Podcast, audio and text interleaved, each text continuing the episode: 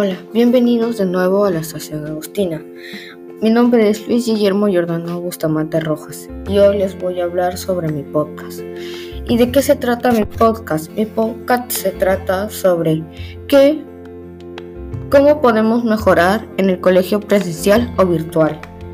Y empezaremos con tres preguntas. ¿Y cuáles son esas tres preguntas? Se preguntarán.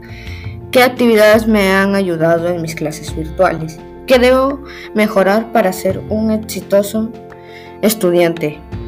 Y consejos para algunas clases virtuales.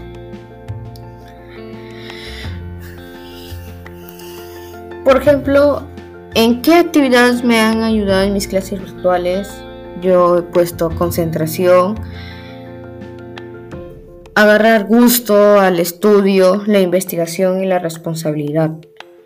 ¿Qué debo mejorar para ser un estudiante exitoso? Practicar, imprimir las guías y revisarlas.